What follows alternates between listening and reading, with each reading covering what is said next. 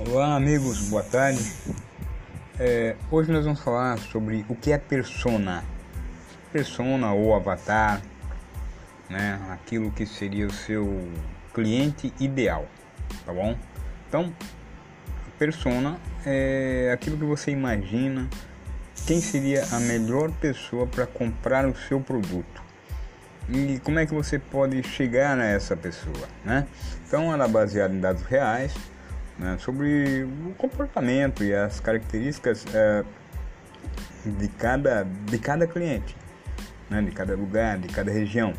E também é, como seria a história dessa pessoa, quais são as suas motivações, seus objetivos, os seus desafios e as suas preocupações. É tudo isso que você tem que estar tá pensando, imaginando e construindo na sua mente sobre o seu cliente ideal, né? Ah, seria mais ou menos como o seu público-alvo, né? Existe uma diferença entre público-alvo e persona que nós vamos falar mais à frente, tá? Então, hum, analisando rapidamente, é, nós vamos falar aqui sobre algumas características ah, da sua persona, né? É, e, os seus potenciais compradores, né? Ah, se você possui, já tem uma base de clientes, então essa é a fonte perfeita para você começar suas investigações. Mesmo que tenha perfis diferentes de pessoas ou empresas que consumiram seu produto, alguns deles tendem a exemplificar melhor a sua persona.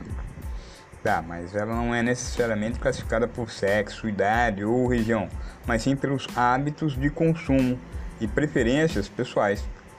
Esses são dados que vão além de uma pesquisa numérica, tá? Então você tem que buscar a conhecer realmente. Uma dica importante é focar tanto é, em clientes satisfeitos quanto insatisfeitos. Em ambos os casos, você certamente aprenderá algo sobre a percepção do seu produto e quais desafios seus clientes estão encarando. Tá? Nós mais à frente nós vamos falar então sobre o público-alvo e depois nós vamos comparar o que é público-alvo e o que é persona. Tá bom? Tenham uma boa tarde, fiquem com Deus.